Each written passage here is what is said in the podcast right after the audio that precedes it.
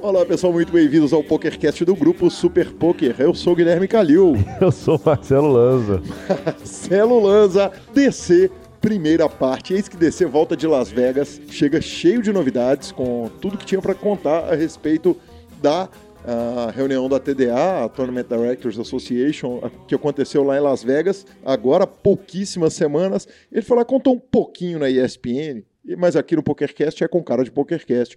É com todos os detalhes possíveis e imagináveis que podiam caber na entrevista, Lanza. Sensacional. O senhor tá muito técnico. O senhor pula de H2 para descer, o senhor tá voando. Cara, e vou te contar um negócio. É, além dele contar a respeito disso tudo, é óbvio que ele não ia passar aqui pelo PokerCast e eu não ia pegar e aproveitar e perguntar para ele tudo a respeito do Inter Millions que está para acontecer agora lá no grande salão do no WTC. Grande salão, WTC Sheraton. Exatamente 9 milhões garantidos. 9 né, milhões. velho? É, então não podia deixar de falar. Aproveitei assim, já dei aquela faladinha com ele e tal, não sei o que, e de repente vamos parar lá, vai saber, né?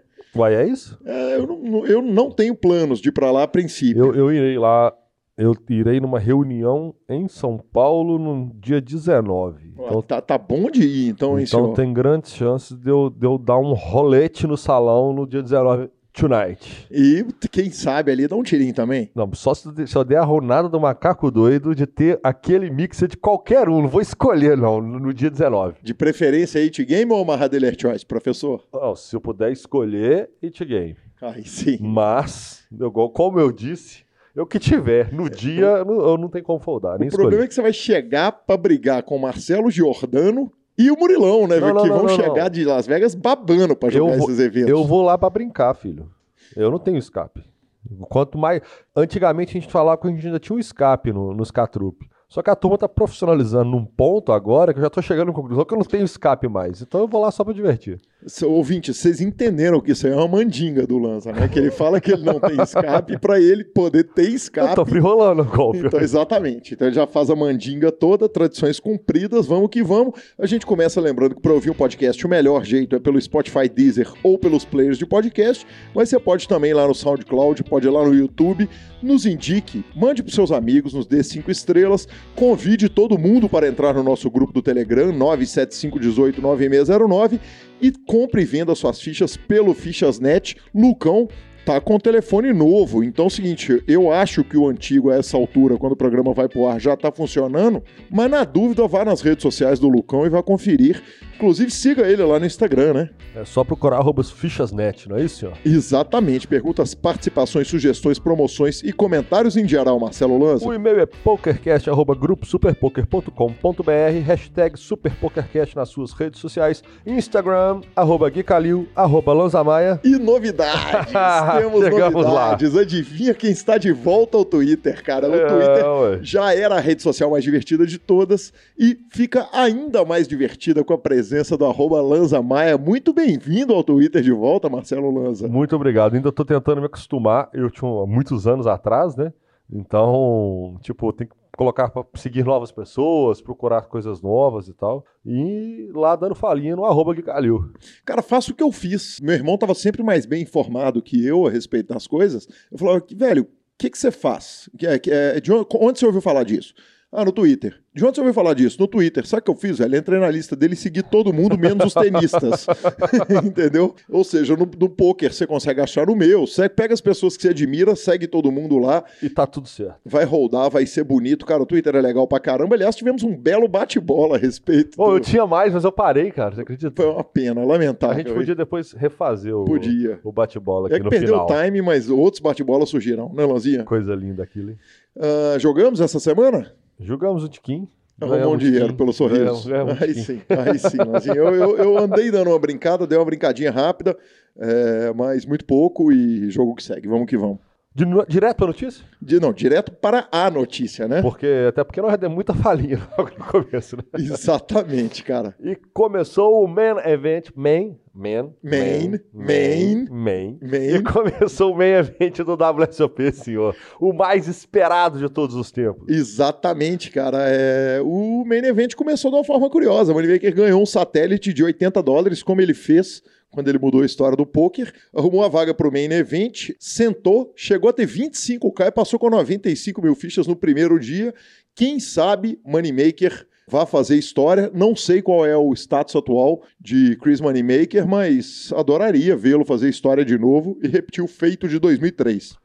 Eu não sei nem se ele tá lá até agora, porque já, já tivemos dia 2, e eu tenho quase certeza que eu vi ele jogando, ele chegava a 130 mil, ele caiu, depois ele voltou, mas enfim, seria muito bacana. Seria muito legal. Vamos começar pelos eventos não N-Event, Lanzinha? Vamos, vamos dar aquela, aquela rápida passada no evento número 64, 888 Crazy 8 No Limit Holding, seguindo a boa fase do Brasil, entradas 10.185. Você ouviu isso, né? 10.185 entradas. 10.185 entradas. Exatamente, o grande campeão foi o norte-americano Rick Alvarado, que puxou, adivinha, 888,888. Na verdade, ponto, né? No, no, no, na premiação brasileira. 888 mil 888 dólares. É, ele puxou pela primeira colocação.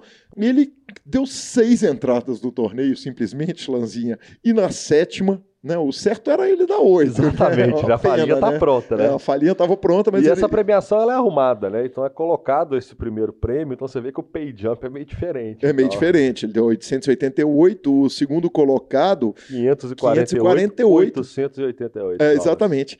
E a quarta colocada caiu num cooler triste, mas um resultado que só temos a comemorar. Marcelo Lanza, Vivian Saliba. Primeiro entrevistado do PokerCast. Primeiro entrevistado fase. da nova fase do PokerCast, exatamente 308.888 dólares.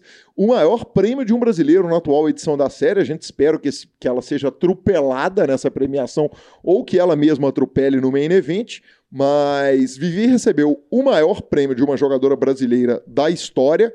E, e, cara, que pena, hein? Teve perto do bracelete, o torneio chegou naquela reta final ali, aceleradinho. E, cara, como ia ser legal a Vivian Saliba puxar o bracelete pro Brasil. Ainda assim, 300 mil doletas, não dá para chorar não, né? Não dá para chorar não, né? Muito bom, cara, muito bacana, belíssimo resultado, quase deu, foi o famoso quase deu. Exatamente. E, pô, mais um belíssimo resultado, se você for considerar então é a 59 mesa final do Brasil Você etapa, pegamos muita mesa final, hein, velho? Tipo isso, viu? Aqui, tipo isso. nós vamos precisar de já mandar direto a velocidade 3. Então tá, manda ver aí, brasileirada, velho, a gente, você sabe que é o último ano que nós estamos citando todos os brasileiros os caras ficam satisfeitos, cara. É uma citada rápida. Cara, né? porque ali eu tô vendo a lista daqui, a lista é bizarra, então, Lanzinha, vamos lá. Gustavo Camê, Vinícius Moraes, Telemarque Novo, Peter Mercini, acredito que é o Pitão, FMG. Sérgio Raton, Alexandre Mantovani, Saulo Galvão, Ariel Bahia, Gustavo Sela Carmona, Marcelo Jordani, Renato Provalentim, Lucas Fault, Vitor Divsgrevski, Bruno Politano, Renato Caioa, Pedro Padilha, Flávio Nunes, Elias Neto, Érico Vasconcelos, Francisco Brito, Durval Lara. Transacione suas fichas pelo Fichasnet. Voltamos com Marcelo Lanza Maia, lendo os premiados do 888. Nunca teve no ferro Caio Rei, Fred Davos, Rafael Venâncio, Ramiro Araújo, Luiz Fábio Fonseca, Fernando Canush, Caniche, Bernardo Dias, B. Dias, Luiz Dias, Fernando Lisboa, Antônio Lúcio, Bruno Porto e Ana Sintra. Fernando Coniche. Coniche. O grande brother Cone. Exatamente, é ele mesmo. É o Coniche. Exatamente. Uh... Evento número 65, 10 mil dólares, pot limit Omaha High Low Eirober para 193 entradas. Marcelo Lanza Maia, quem puxa foi ele, né, cara? A gente fala muito que homem. Essa semana teve um ouvinte que falou. Ah, não, nós vamos chegar né, no, no, nesse meio do ouvinte que, que falou que ele andou sonhando com que homem. Cara, quem puxou esse evento foi ninguém menos que Nick Schumann. 463 mil dólares, ele que ganhou do Brian Hastings na segunda colocação para 287 mil. Joe Heshen, campeão do main event australiano na terceira colocação. Na quinta ainda que tivemos Chris Vitt, é, foi o terceiro bracelete do, do Nick Schumann, cara. Na minha opinião, o melhor comentarista de poker do mundo. É, ele que comenta os Mixed Games e comenta com uma didática fantástica, então cada comentário dele é Mas é uma aula. Por que será que ele comenta com uma didática fantástica? Porque ele simplesmente tem um bracelete em 2009 do 10 mil dólares dos to 7. Em 2012, 10 mil dólares dos to 7. Em 2019, 10 mil dólares pot limit Omar e Eirorber. E ele de quebra ainda já gravou o main event, é isso? Não, já gravou o main event do World Poker Tour. Uh, de, de 10K. Então, cara, é, ele é absolutamente fantástico, absolutamente sensacional. Inclusive, quando, é, parei de, quando parou de transmitir ontem, estava voando lá no main event, estava gigante. E tivemos um ITM Brasil, que na posição de número 22, Thiago Macedo, para 17.295 dólares. Evento número 66.500 dólares, Limit Holding para 541 jogadores. Lanzinho, aqui puxou esse evento foi o David Oldby Baker, 161 mil doletas, cara. Uh, em março, ele ganhou o WPT LA Poker Classic, um dos eventos mai maiores, mais importantes do circuito do poker mundial para mais de um milhão de dólares. Esse aí foi o seu segundo bracelete de ouro. O primeiro veio no evento de número 37, 2.500 8 Game Mix para 271, por falar em caras que são especialistas nos jogos todos. E o comentário dele foi sensacional, cara. Ele virou e falou o seguinte: todos os meus amigos tinham mais braceletes que eu. Então eu estava afim de pegar esse número 2 e finalmente eu consegui. Eu tenho seis ou sete é, é, apostas de bracelete e eu adoro a pressão, é por isso que eu vivo e a partir de agora não tem jeito de eu perder. Então é, eu tô frirolando os meus amiguinhos. Que delícia, hein, Marcelo? Então é só a gente chegar na WSOP, julgar valendo um bracelete, betar que a gente vai arrumar um bracelete e falar: tem os meus amigos que têm mais braceletes do que eu, vou lá arrumar um. É assim, é mole. É, aparentemente, aparentemente. quando você é o David Oldby Baker, okay. é assim mesmo que funciona. uh, Diga-se passagem, o senhor tem um, um cavalinho na mesa final. Um né? cavalinho para Chris Ferguson na quinta colocação, 34 mil dólares. E na nona colocação, quem já tinha ganho um bracelete na, aqui na, na, na WSOP desse ano, Greg FPT Mueller, uh, FBT Mueller, perdão, canadense, puxou 10 mil dólares com a colocação. E vamos direto para o evento número 67, 10 mil dólares, Seven Card Stud, Eight or Better para 151 entradas. Lanzinha, Lanzinha, cara, essa era uma aposta que eu queria ter feito com você. É, se iam ter. Então escapei, né? Braceletes duplos na WSOP, não, porque eu não sabia de que lado que eu ia pegar. Eu gosto do lado de bracelete duplo. Talvez topasse pegar até dois braceletes duplos ou mais mas só aí nesse evento, que foi o evento número 67, apareceu o primeiro double bracelet da temporada. E não foi americano, hein? Não foi americano, foi o australiano Robert Campbell, ele puxou 386 mil dólares, é, ele já tinha ganho o evento de número 33, o 1500 Dust 7 Triple Drop para 144 mil dólares, acrescenta mais quase 400 mil dólares para essa premiação, que delícia, não pode ser ruim, né? E tivemos um notável ali, um notável na quarta posição, ele, Mike Madison, que só porque a gente falou dele no programa passado, ele resolveu dar o ar da graça. Exato, cara, ele pediu desculpa no Twitter. Ele falou, lamentavelmente, só consegui ficar com a quarta colocação. E com essa colocação aí, o Robert Campbell foi catapultado à primeira colocação no, no, no jogador do ano, o que pode aliviar um de nós dois, visto que nós temos três cavalos ali. O Sean Deep está na frente dos meus dois meninos mas triplica a aposta, a gente vale lembrar, se o cara terminar a WSOP Estados Unidos na frente dos outros.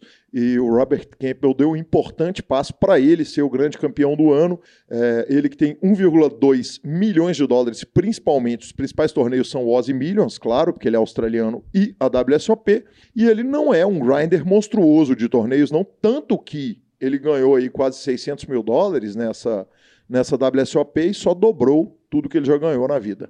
Sensacional, diretamente para mais um evento online. Era esse que a gente tinha que ter jogado. Era, era esse, era esse. Perdemos. Evento número 68 mil dólares, WSOP.com. No Limit Holding Championship, 1.750 jogadores. Exatamente, evento número 68. Quem ganhou foi o Nicholas Barris, Barris dos Estados Unidos, 303 mil dólares numa mesa final que teve David Baker também, é, ficou na quarta colocação, 97 mil dólares, e Chris Jesus Ferguson. Exatamente, evento número 69 mil dólares, Miniman, Miniman Event. E os itens do Miniman são Main. os Miniman. Main. Hum, os ITMs do Miniman. Main. e os ITMs do Miniman isso. Antônio Lúcio, Galamarino, Paulino, Uemura, Leonardo Marques, Marino Cândido, Jefferson, Rigo Teixeira, Gil Morgenstein, Norton Sarro, Enio Bozano, Victor Niedato, Gelson Gonçalves, Francisco Brito, Caio Rei, Rodrigo Bernardo, André Irano, Leandro Silva, Wellington Onishi, Jean Cabral, Ariel Marzupian e Lúcio Antunes, senhor. Tivemos num total de 5.521 jogadores. Exatamente. Primeiro bracelete para Jeremy Sardin, jogador da França, puxou 628 mil doletas, Marcelo Lanza Maia. E Yuri Nerdgai arrumou um dinheirinho ali também, caiu em trigésimo, ele arrumou 7 mil dólares. Exatamente, cara, essa mesa final ela teve uma curiosidade, observa o seguinte, eu vou falar a colocação, não vou falar o nome dos jogadores, mas é, eu vou falar colocação e país. Pr primeiro colocado, França, segundo, Estados Unidos, terceiro, Argentina, quarto, China, quinto, Japão, sexto, Suíça, sétimo, Irlanda, oitavo e nono norte-americanos. Bem que, diversificado. Exatamente. Nós tivemos ali um, uma Copa do Mundo né, de pôquer, é, legal demais, que tanta gente de tantos lugares, e aí entra muito naquilo que a gente está falando, que agora a turma já estava, nessa hora, essa altura, a turma já estava chegando para jogar o main event. Evento número 70, 5 mil dólares, no limit holding Six Max 815 jogadores. E tivemos brasileirado, inclusive Kowalski pegando uma semi-FT, vovô, para 59 mil dólares. Kowalski caiu em décimo nesse evento, 5 mil dólares. Também tivemos Fernando Viana Costa, Gustavo Mastelotto, Ariel Bahia, esse é Bahia, e Éder Murata, tá ok? Esse evento desvia de bala, hein, cara? Alguém me avisou, é, falou assim, porra, o Joe Cada não tá no, no, time do Lanz e o Joe Cada fez tão pouco nessa WSOP. Não, é quase que ele faz só o suficiente. É, quase, exatamente. cara, ele fez... E não foi só o Joe, o Cada. É, mas, mas o Joe Cada fez tão pouco, velho, que eu, que eu falei, velho, eu nem lembrava que ele tava no seu time. Falei, bicho, eu acho que o Joe Cada tá no time do Lanz assim. Ah, então abre o olho aí que ele tá liderando um heads up ali. Não, e foi o meu terceiro heads up, então. O Sean Deep perdeu um, o Jokada perdeu um e o, o, o, Daniel Cates quase. Foi, não foi heads up, sim, foi heads up. Foi heads up, foi heads up sim. que conta, hein, senhor? Tô zicando a Não, e ainda pesado. teve o Akari, né, cara? Na teve sexta colocação do Res das caras. Enfim, cara, quem puxou esse torneio pra alegria da brasileirada, cara, esse cara deve ser muito gente boa, viu? Porque a brasileirada tava maluca torcendo pro português João Vieira, é, que puxou 758 mil dólares. O Jokada, né, velho? Impressionante. É cada uma que ele me apronta, né? Tá louco. Arrumou quase meio milhão de dólares, cara. Passou batida a minha piada do é cada uma? Passou. Ah, então tá, beleza. cada um, é né? Cada uma que ele arruma. Tá louco, velho. O João Vieira foi o primeiro bracelete dele, é, bateu o recorde do, do Six Max, 815 jogadores. Cara, foi uma festa, eu já disse, foi uma festa dos brasileiros todos, e ele falou o seguinte, que ele tem desenvolvido os reads dele ao vivo é, durante muito tempo, e numa das mãos mais importantes do torneio, no dia mais importante da carreira profissional dele, ele achou um call baseado num read de jogo live por causa do trabalho que ele fez nos quatro últimos anos. Então, parabéns, João Vieira, parabéns a todo mundo que estava aí torcendo pelo português. Legal demais, grande abraço para a audiência portuguesa que temos. Os portugueses não se manifestam, não estão no grupo do Telegram e tal, não sei o quê, mas volta e meia eu dou uma conferida, tem, tem uma turminha de lá ouvindo via Spotify, Lanza. Bom, agora tem um evento de guerreiro. Exatamente. Salute to Warriors, evento número 71, 500 dólares, no limit holding para 1.723 atletas. Lanzinha, esse evento é, é ele, ele, é um evento beneficente para uma organização que faz festas para os militares norte-americanos que estão fora dos Estados Unidos e outras caridades relacionadas a militares, uma causa que inclusive eu apoio muito por ter um, um um querido familiar que viveu a guerra dos Estados Unidos.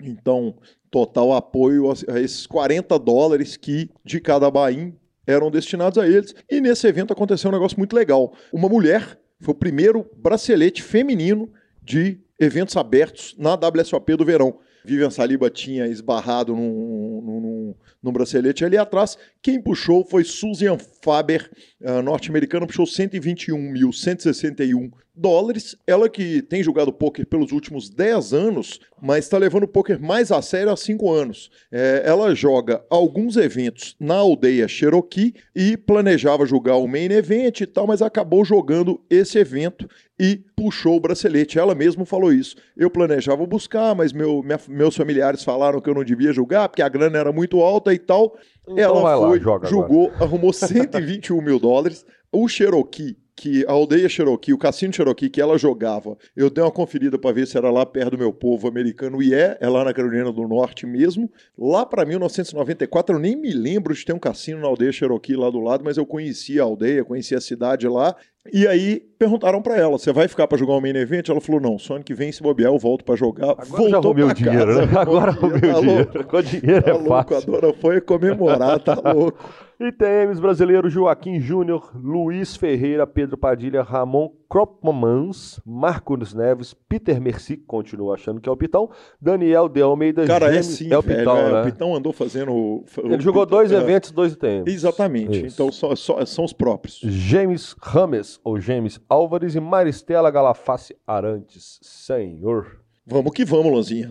Evento número 72, Campeonato Mundial de Limit Rolling, para 118 entradas. Lanzinha, grande campeão desse evento foi o finlandês Juha Help, puxou 306 mil dólares. O vice-campeão foi Mike Lancaster. Na que ainda tivemos outras grandes colocações: Kevin Song, Josh Aria na mesa final, quinta e sexta colocação. O Juha Help é uma lenda do pôquer finlandês. E, cara, é um grande feito, né? Se você considerar que um país com 5 milhões de habitantes, é muito menor do que São Paulo, é quase Muito do tamanho melhor. de Belo Horizonte, da grande BH. Ele falou o seguinte: eu já tive perto de puxar um bracelete muitas vezes. Isso aconteceu muitas vezes comigo no meu passado. E eu tenho corrido atrás desse bracelete por 16 anos. Foi incrível. Sensacional, senhor. E vamos agora para O 74. A gente vai Isso. pular o main event. Vão terminar de falar eventos que estão na frente do main event, para depois a gente cair e, falar do evento que todo mundo quer ouvir, claro. evento número 74, 3.200 dólares, WSOPonline.com, No Limit Holding High Roller para 593 entradas. Lanzinha, quem puxou esse evento foi Brandon Adams, é, a lenda do, do Poker Online, cara, e parabéns para a WSOP, que soltou o nome dele errado, cara. Ah, justo. É, o evento online, meteram lá um nomão errado, eu arrumei na pauta, a tempo eu vi, quer dizer, se a gente tivesse gravado no dia que eu fiz a primeira, que eu, tava, que eu comecei a construir a pauta, a gente tinha caído duro, tinha sido enganado pela própria WSOP. Justo. Evento número 76, 800 dólares, WSOP.com online, No Limit Holding, Six Handed, Six Max, na verdade, 1.560 jogadores. Uma coisa que muito me impressiona é que os eventos online do WSOP.com, quem ganham são os grandes nomes do poker mesmo. Primeiro colocado, Shaw Buchanan, ah, canadense, 223 mil dólares. Segundo colocado, David Baker, 137 mil doletas. Pulamos o Little One for One Drop, que está em andamento, evento 75, Lanzinha. É, falamos dele no próximo programa, é o baratinho, The Little One for One Drop é o baratinho. é mil mais 100. Mil mais é justo. É. Ah, e vamos direto para o main event, né? Vamos pra ele? Vamos para ele, cara. Que rufem os tambores. Lanzinha, vamos começar o seguinte, cara. Main Event é a nossa é a nossa final de Copa do Mundo e a nossa final de Copa do Mundo dura 13 ou 14 dias. Transmissão todo dia na. na, na- na- Sensacional a transmissão É, com a cara, Ari e, e com o idiota do Ari e com o Serginho. Tem que falar o idiota do Ari. Tem que fazer com carinho. o é, com carinho, com ele amor. abre, ele conseguiu abrir a gravação falando da gente uns 5 minutos. Exatamente. Com muito carinho, assim. Não, e ele fala do PokerCast, fala do grupo do Telegram. Fala do churrasco da Guinolândia, Fala fala, lá de casa, tudo referindo com carinho aos idiotas e tal. os cruzeirenses. Isso, aquele negócio que, lá, As tipo. ofensas dele, né? Que é, porque quem é cruzeirense acha que não tá ofendendo os outros quando xinga É. a gente disso. Que isso, tá louco? É absolutamente sensacional. Tava com cheiro de recorde batido, de recorde histórico. É, o dia 1A teve mais de 1.335 entradas. É, os grandes acontecimentos. E aí nós vamos dar uma passada rápida, porque é claro que dia 1 não, é os, não são os melhores dias para gente, a gente trazer notícia. O que acontece é um destaque aqui, um destaque ali. Então no dia 1A nós tivemos a Liv Boeri eliminada pelo Pelo namorado. dela. namorado dela, o Igor Kurganov. Não sei se é Dois- namorado É ou marido. namorado, É o namorado. marido. É, Pelo Exatamente. par dela. Exatamente, pelo, pelo amado dela. É, eu já acho errado eles deixarem ficar na mesma mesa. Não É. tem porquê, cara.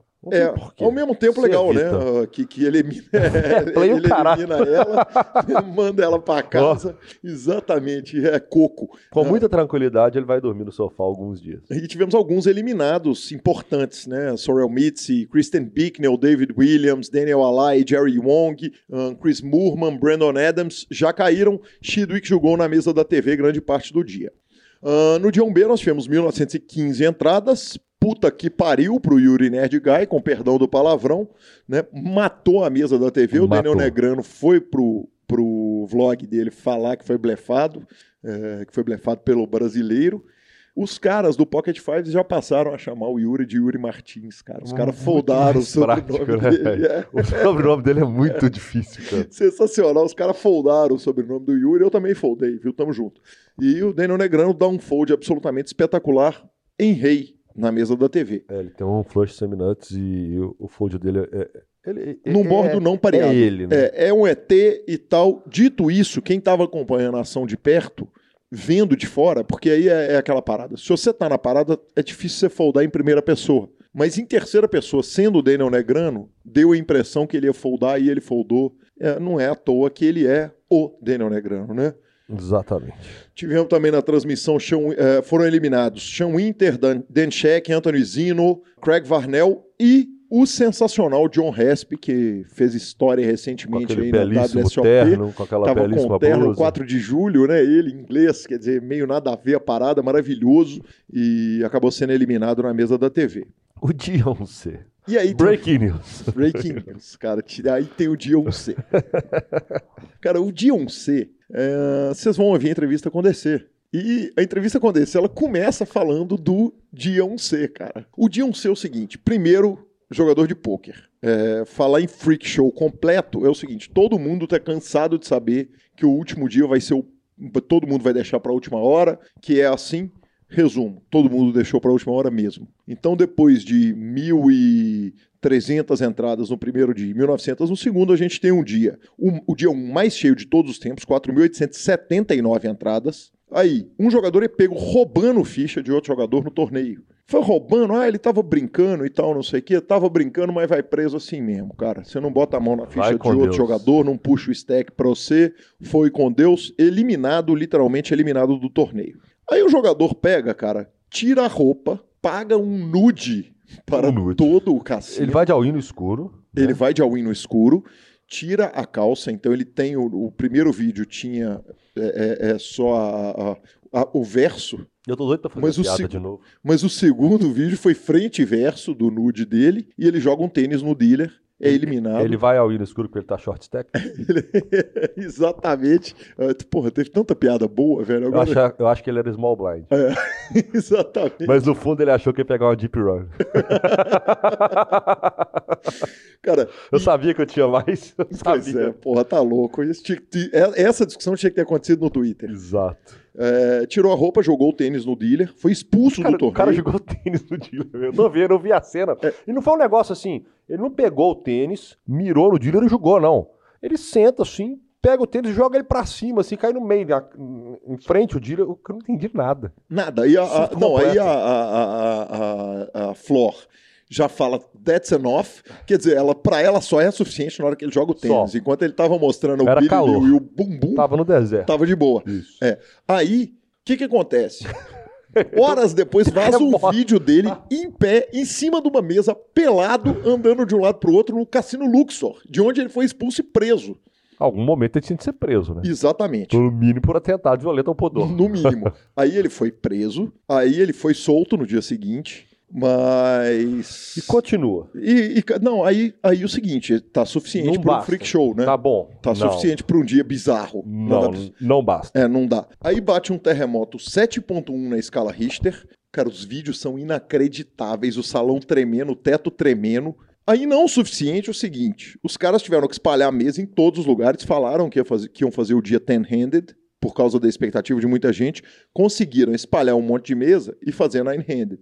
Como é que eles fizeram isso? Botando mesa no boliche do cassino, no depósito do cassino. Aí vai o Phil Ive jogar num- numa sala que é um depósito. E dura o nível de blind. Porque, amor, o patrão não tá acostumado a essa falta de, É. de conforto. Não tá acostumado não- e caiu duro. Então, cara, porque no dia que bizarrice, é, no dia que é pra ser bizarro, até o Phil Ive perde 60 mil fichas do primeiro nível de blinds. E vale dizer o seguinte: regra nova esse ano, jogadores podiam entrar até o início dos dias 2AB e o dia 2C Temos mais dois tweets para falar desse dia super esquisito, dia 2C. A Jamie Kesterter, que chegou a comentar no dia que a Maria Rô julgou o evento, falou o seguinte: eu falei que levaria é, intervenção divina para eu ganhar um grande torneio, tá aí o terremoto. o Nick Schumann respondeu o seguinte: por falar nisso, o, o salão entrou em loucura total e parabéns à senhorita que sentou como uma gangster gelada e nem se mexeu. Ok. Temos mais uma tuitada do dia que foi o seguinte: antes de 2019, se um cara der all-in na primeira mão do WSOP do Main Event, você dá o call com as ou Rei Rei? Pós 2019, se um cara te dá all-in, dá o showdown com andame 3 off, mostra o pênis e joga um sapato em você enquanto você tanca e você tem par de 5 fechando a ação, o que você faria? Com. É isso aí, Lazinha.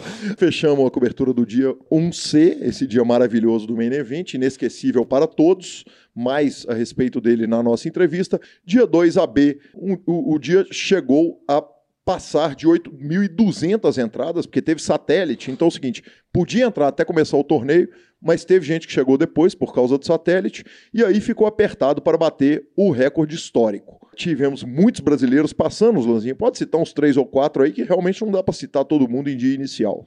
Então passamos André Acari, André Acari com quase meio milhão de fichas, Caio Rei 350 mil e Yuri Martins 290, Ricardo Granvolski 266 e Cássio Killer 229. São os que passaram com mais fichas. Exatamente. Tivemos ainda Marcos Sketch, B. Dias, Grigoletti, Jordano, enfim. É... Raifran daqui de BH? Exatamente. Raifran foi, foi citado no programa passado, já regulou a conta aí, né? Aí tivemos o dia 2C, que fechou o número total de entradas na WSOP. Uh, segundo o recorde histórico da, da, história da WSOP, o dia que teve mais jogadores, foi o ano que teve mais jogadores foi 2006, o ano que o Jamie Gold ganhou, inclusive ganhou 12 milhões de dólares. Foram 8.773 jogadores. Esse ano tivemos 8.569 jogadores. Então, 8 para 8.773 para 8.569.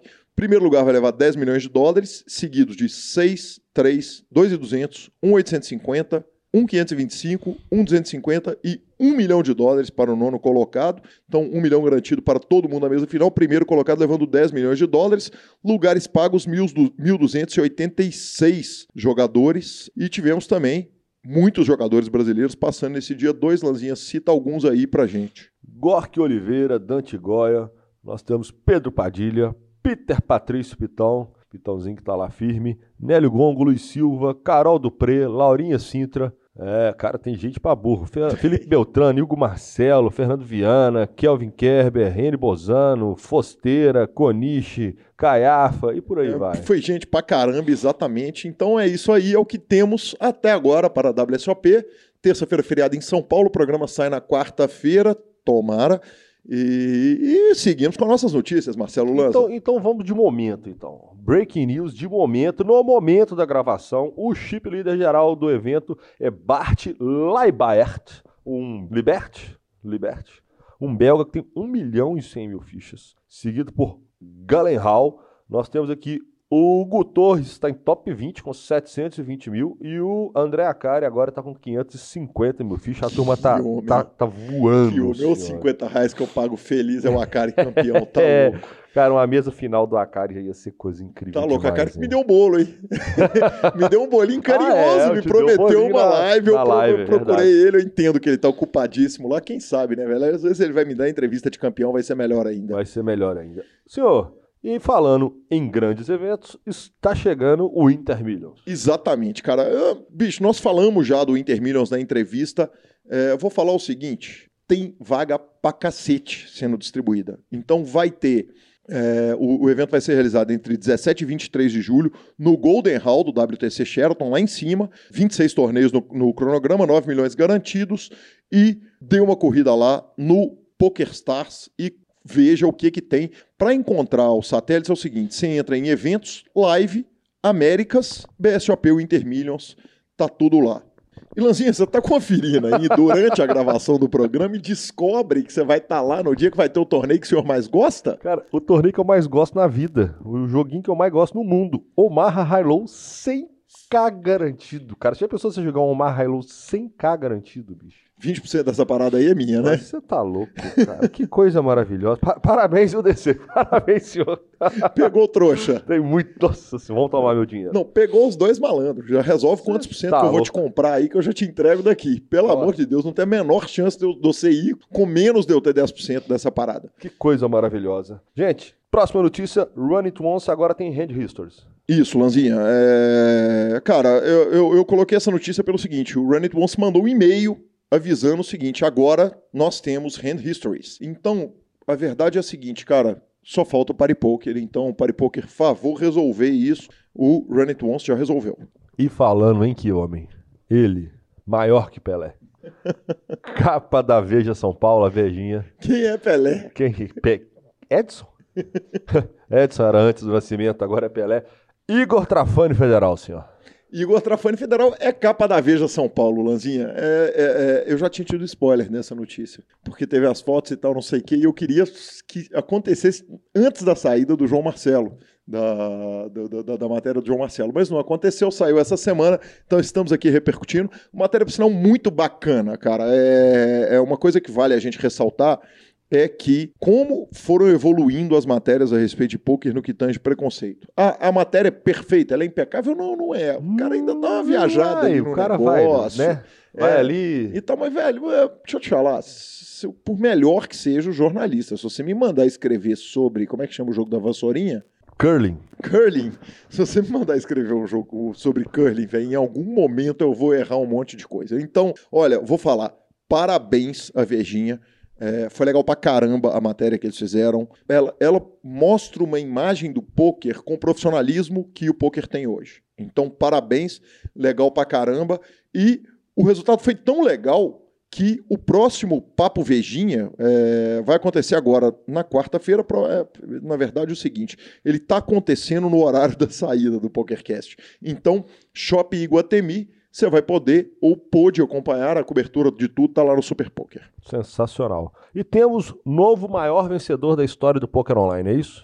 Isso, Lanzinha, e o curioso é o seguinte, cara, ele não foi chegando e, e- e encostando no Murma. A, a informação dele era toda escondidinha.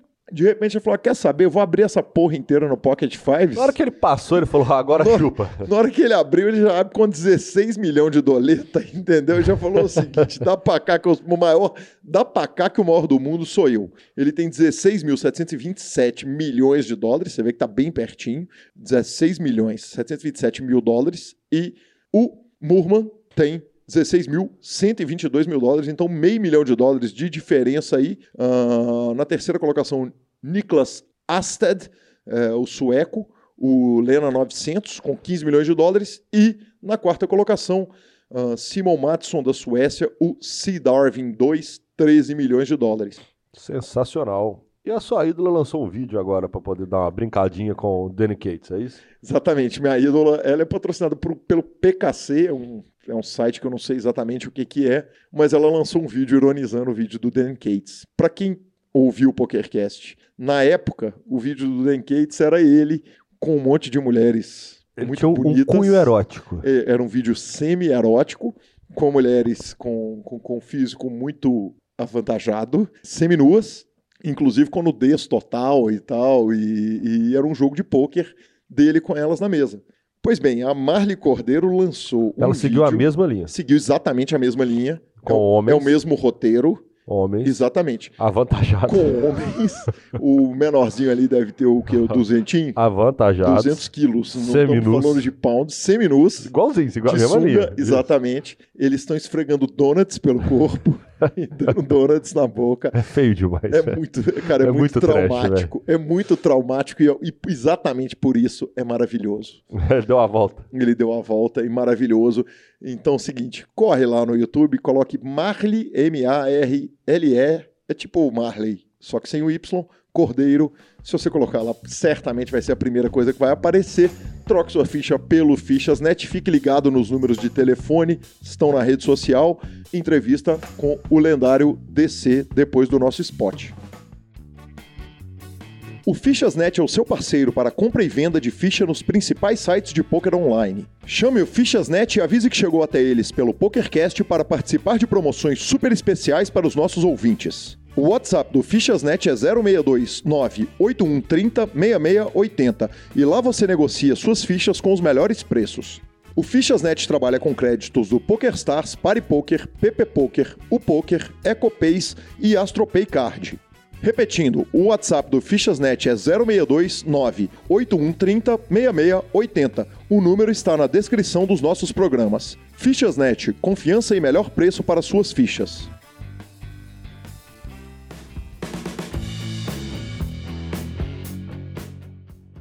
Olá pessoal, voltamos agora com a nossa entrevista, entrevista super especial dessa edição. Muito obrigado. Recebo aqui ninguém menos do que ele, DC, o maior diretor de torneios desse país, metade de um dos casais maravilhosos do poker, ele que é marido da Lara e pai do Pedro. Do Pedro, exatamente. Descer muito bem-vindo de volta ao PokerCast. Obrigado, Calil. Cara, é um prazer demais é, participar de novo do PokerCast depois de muitos anos. E, e agora, logo depois né, de mais uma, uma, mais uma TDA. E em homenagem aí a você, ao Lanza, ao PokerCast que tem origem mineira, estou aqui é, comendo um, um, pão de queijo, esse assim, originalmente mineiro, esse pão de queijo fabricado do lado de Araxá, então em homenagem a toda nossa bela Minas Gerais. Cara, eu ia te falar exatamente isso, que só é aceitável o pão de queijo como, como originalmente mineiro se ele for aprovado e carimbado pelo Ari Aguiar, né? Que é um homem que faz o próprio pão de queijo. Mas se veio de Araxá, certamente ele é ele é roots e é original, né? Não, não pode ser pão de queijo industrializado, comprado no supermercado e, sei lá, fabricado, embalado e processado em outros lugares. Tem que vir de Minas Gerais, tem que ser artesanal e não pode, não pode não ter os ingredientes corretos. Bacana demais. DC, Antes de tudo, muito bem-vindo ao PokerCast, terceira participação. A primeira, uma entrevista há mais de 10 anos, é, é, que foi bacana pra caramba. Outro DC, outra vida, outro poker. E agora volta outro DC, o pai do Pedro, o marido da Lara, é, é essa pessoa sensacional que, junto com você, faz o, o, BSOP ser um dos maiores torneios do mundo. E, cara, nós vamos falar da TDA, é claro, mas há duas semanas, 15 dias praticamente de, do, do, do Winter Millions, não podemos deixar de falar, abrir falando desse esse torneio. Que surpresa é essa, cara? Que, que coisa sensacional. São Paulo, mais uma vez, é, é rota do poker nacional e centro do, do, do, que tende a ser a segunda mais importante etapa de poker do hemisfério sul no ano, né? Verdade, Calil. O Inter Millions eu acho que é a evolução natural do que viria a ser né, a etapa de julho do, do BSOP. Né? A gente, ano passado, teve um, um evento enorme, todo mundo aí voltando de Vegas, voltando do Campeonato Mundial, é, cara, com ótimos resultados. Ano passado a gente teve o bracelete do Robert Lee, então foi já um, uma coisa assim estrondosa todo mundo com pô, voltou animadão. E aí a gente viu o que viu no, nos filtros aqui do BSOP, né, cara, uma onda de jogadores, cara, fields enormes e quase não coube lá no, no WTC e todos os, os, os, torneios explodiram de, de field, foi muito legal. Então a gente, para comportar isso, para poder dar mais estrutura, dar uma, uma cara ainda melhor para o evento de julho, a gente deu um passo agora e transformou ele no Winter Millions. Então, aproveitando aí o, o clima do inverno, a gente resolveu aquecer a competição. Então, o, o, evento ele vai ser realizado no mesmo salão onde é feito o BSOP Millions do final do ano, o Golden Hall, aquele salão enorme, aquele salão grande é, lá no WTC Sheraton. Então, para todo mundo que se preocupou com o, o, o, evento que foi um pouquinho apertado ano passado, esse ano não tem problema de espaço, é, vai ter espaço de sobra para todo mundo. E o evento cresceu, né? São 9 milhões de reais de premiações garantidas, 5 milhões no main event, cara, 800 mil no startup, muita premiação garantida praticamente todos os torneios, muita coisa boa para rolar. DC, qual que é a diferença do dele? Quer dizer, é óbvio que 9 milhões de reais já bastariam como diferença, tem a diferença física também. É, a grade ela foi muito aumentada, como é que funciona? Eu queria que você falasse um pouquinho a respeito da diferença de uma etapa normal, porque, é quase um milhões né, no meio do ano agora. Exatamente. Primeiro, é, essa etapa ela teve um dia a mais de torneio, então a gente ter primeiro mudado de, de espaço físico, isso permitiu com que a gente conseguisse acomodar mais torneios. Então, ao mesmo tempo que vai ter o campeonato por equipes né, da Confederação Brasileira, isso limitava o, o, espaço físico que a gente tinha no começo do evento. Então, é, no, no, ano passado, os primeiros dias que tinha lá o startup, tinha o, o High Rollers de um dia, a gente não podia ter muito mais coisa lá, então esse ano a gente consegue sim ter ainda free roll para os Diamonds, vai ter o torneio de horse, é, vai ter é, satélite por main event, vai ter um monte de coisa, então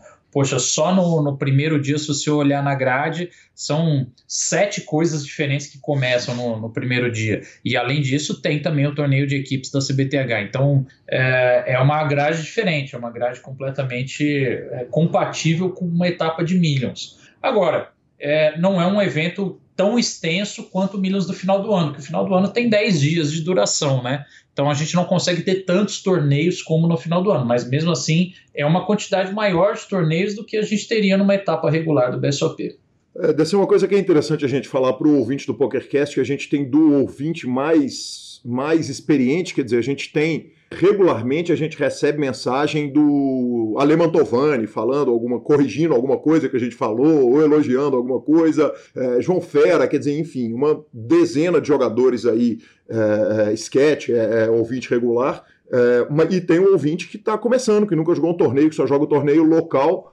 O, o que, que tem para esse jogador? Em primeiro lugar, o seguinte: o evento é evidentemente aberto, todo mundo pode chegar lá, a porta está aberta, escancarada para qualquer um que chegar e quiser assistir o evento. Agora, vai ter também uma programação extensa para o jogador que está começando, né? às vezes que nem quer jogar um torneio, que só tem tempo para jogar um sit and go ali, normal, quer dizer, até para nós que somos da mídia, que às vezes estamos ali trabalhando e queremos só dar um tirinho, normal, quer dizer, sit and go aberto, é, é, torneios mais baratos também na grade. Primeiro de tudo, mandar um abraço aí pro Ale Mantovani Cavalito, mandar um abraço pro João Ferre, pro Sketch. É, sim, tem tem para todos os gostos, né? Então, assim, além da grade normal de torneios, tem, tem torneios mais baratos, tem torneios mais caros.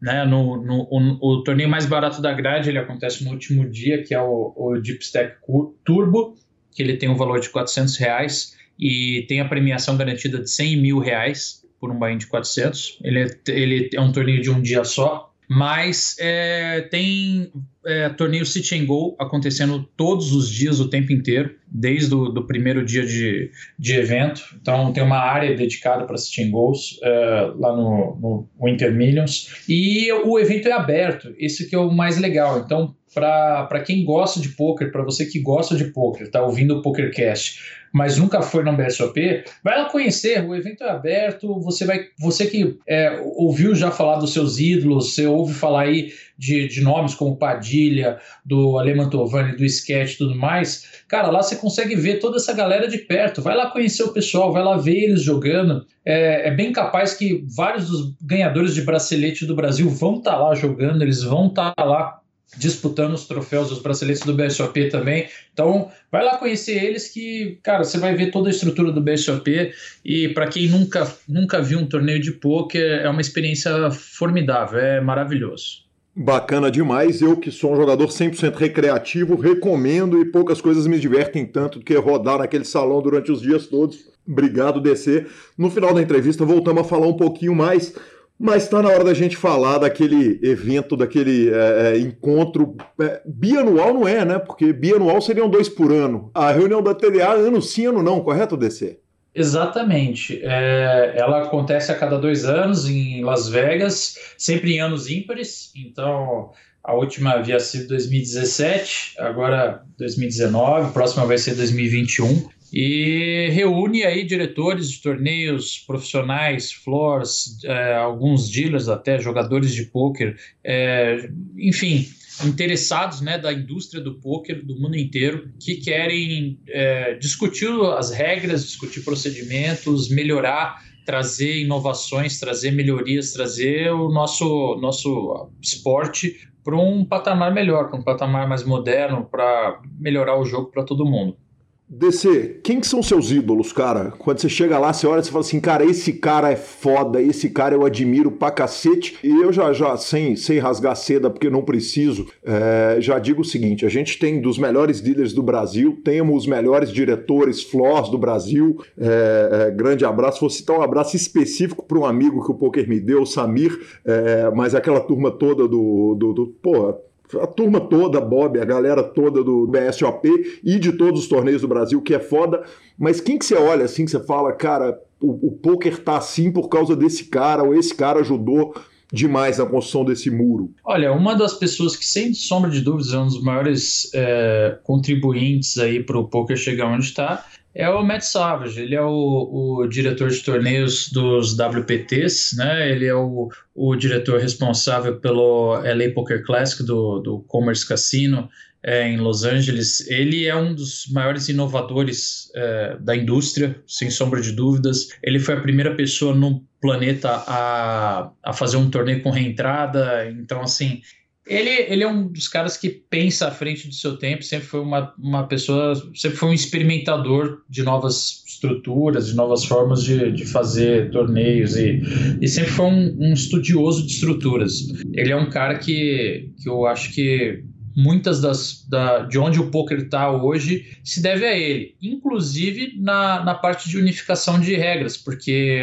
o, o fato de, de a TDA existir se deve muito a uma iniciativa dele, dele junto na época com é, outras duas catedráticas aí do poker, né, Jen Fisher e a Linda Johnson, é, se juntaram para porque na, lá, vamos dizer, há 15 anos atrás, 15, 20 anos atrás, é, você ia para qualquer torneio no mundo, você chegava num, num torneio aqui, você jogava um, tinha algumas regras, do outro lado da rua tinha regras completamente diferentes, andava mais 100 metros, era um terceiro conjunto de regras absolutamente diferentes. Então, é, viu-se né, que precisava de uma, de uma padronização mínima pelo menos e, e foram esse grupo foi esse grupo de pessoas que começou a ter essa, essa visão então acho que assim o Matt Savage é um cara que foi o primeiro a ter essa visão. Eu acho que isso merece um reconhecimento, sem sombra de dúvidas. A Linda Johnson tem uma das frases mais fantásticas, do, um dos comentários mais fantásticos do poker. Ela, ela uma vez estava julgando e alguém virou e na hora que deu showdown eles perguntaram para ela o que, que eu preciso para ganhar essa mão. Ela falou tipo, você precisa de um sete de ouros.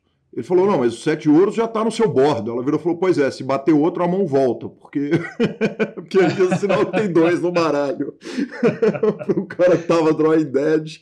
DC, é, é, a, então, quer dizer, você foi lá na reunião da TDA, discutir a respeito das novas regras, levar a visão brasileira, levar é, é, a sua visão para discutir essas regras. É, Exatamente. Quando que as regras se aplicam no Brasil? Porque quer dizer, tem uma mudança. Primeiro, quando que as regras discutidas lá passam a ser aplicadas lá e quando que elas chegam no Brasil? Na verdade é o seguinte, as regras elas foram discutidas, é, elas foram votadas e aí passa-se um tempo até o até ter uma, um, um, trabalho de edição né, do texto todo, do, do regulamento. Isso passa pelo um trabalho burocrático agora interno lá do, do pessoal do, do board da TDA, que eles vão revisar o texto, aí vem uma, uma parte linguística mesmo, né, da, de, de ver, putz, essa palavra dá um entendimento melhor do que aquela, tal, não, vão revisar um pouco, tira essa vírgula, coloca um, um ponto e vírgula, alguma coisa assim, e aí, sei lá, acho que vai mais. E, e óbvio, né? Isso é um, trabalho absolutamente 100% voluntário. É a mesma coisa que o trabalho que a gente faz da DTP aqui no Brasil. Então,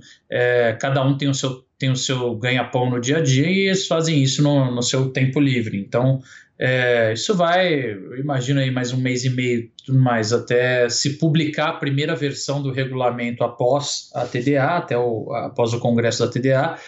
Aí, geralmente, no próprio fórum do site da TDA existe alguma, algumas conversas, aí é o mundo inteiro né, de, de, de diretores de torneios que pode dar, às vezes, alguma opinião, alguma sugestão de melhoria. às vezes alguma, alguma regra, alguma coisa, fala, poxa, tem um texto aqui que o entendimento ficou um pouco é, ambíguo ou, ou, causou um pouco de dúvida, vamos melhorar um pouco a escrita tal, e aí geralmente se faz alguma revisão e, e, e é isso. Então, assim, um, talvez um período aí de, de um a três meses se tenha um texto é, final que vai ser o que vai perdurar aí os próximos dois anos. Isso é a, isso é a nossa expectativa. Mas é, não, se, não se deve ter uma, uma diferença de, de consistência, né? Aí vira mais é, linguística, é mais uma questão de, de, de, da forma como vai ser escrito. Mas aí você tem uma regra que vai se aplicar aos Estados Unidos, quer dizer, quando que ela entra em atividade no Brasil depois da publicação pela TDA? É, na verdade é o seguinte, né? Não é, não é que ela vai. Não existe uma jurisdição da TDA, não existe uma. A TDA não é um órgão regulador, nem nada disso. É, é, uma, é uma reunião. Na verdade, a TDA sou eu, é você, é quem quer que seja, entendeu? Então, é, é uma junção de voluntários que vão lá tentar melhorar a nossa indústria. Então, a gente foi lá, as pessoas que quiseram, que quiseram disponibilizar do seu tempo e foram lá debater, a gente foi lá e, e, e sugeriu para a indústria boas práticas, entendeu? Então, na verdade, quem achar legal aquele texto vai lá e reproduz e, e, e, começa a utilizar. Então, basicamente, a partir do momento que é publicado no site da TDA, basicamente boa parte do mundo já começa a utilizar é, imediatamente. Isso, aquilo lá virou um padrão. E, é, eu acho que foi um, é, na verdade, virou um trabalho tão bem feito ao longo dos anos que, que hoje em dia, na medida que é publicado no site, aquilo lá virou um padrão. É, aqui para o Brasil também não, não, não foge muito. O que a gente deve fazer é a gente deve marcar uma reunião parecida, né, da, da DTP, é, provavelmente aí para próximo aí de, de setembro, algo assim, e vamos pegar tudo que, que for publicado na, na da, do regulamento da TDA esse ano, vamos trazer para o mercado da, da América Latina, vamos mostrar para todo o nosso mercado quais são as mudanças, tudo o porquê de, de tudo, quais foram as discussões e, e sugerir para o mercado também. É, mas, é, de novo, não existe uma jurisdição, não existe uma. A, a, DTP também não é um órgão regulador, não tem força de polícia nem nada. É, é apenas, de novo, uma junção de voluntários que vão lá para discutir e, e, e tentar melhorar o esporte. DC, tinham outros diretores brasileiros esse ano? Não, fomos em três brasileiros esse ano, né? Fomos eu, é, o Bill, que trabalha comigo no BSOP, é, e o Andrei, que é o, um dos responsáveis técnicos do H2 Clube. Você disse a respeito da reunião da ADTP, quer dizer, o que é determinado na TDA, que é a Tournament Director Association, que é a norte-americana, depois da reunião da, da ADTP, é que passa a valer no Brasil? Quer dizer, vocês chegam, fazem uma reunião, explicam para todo mundo, dão uma clareada para os diretores brasileiros e a partir daí elas passam a valer? É, da mesma forma que a TDA, ela, é, todas as pessoas presentes lá na TDA têm absolutamente é, cada pessoa presente tem um voto, tem uma voz ativa.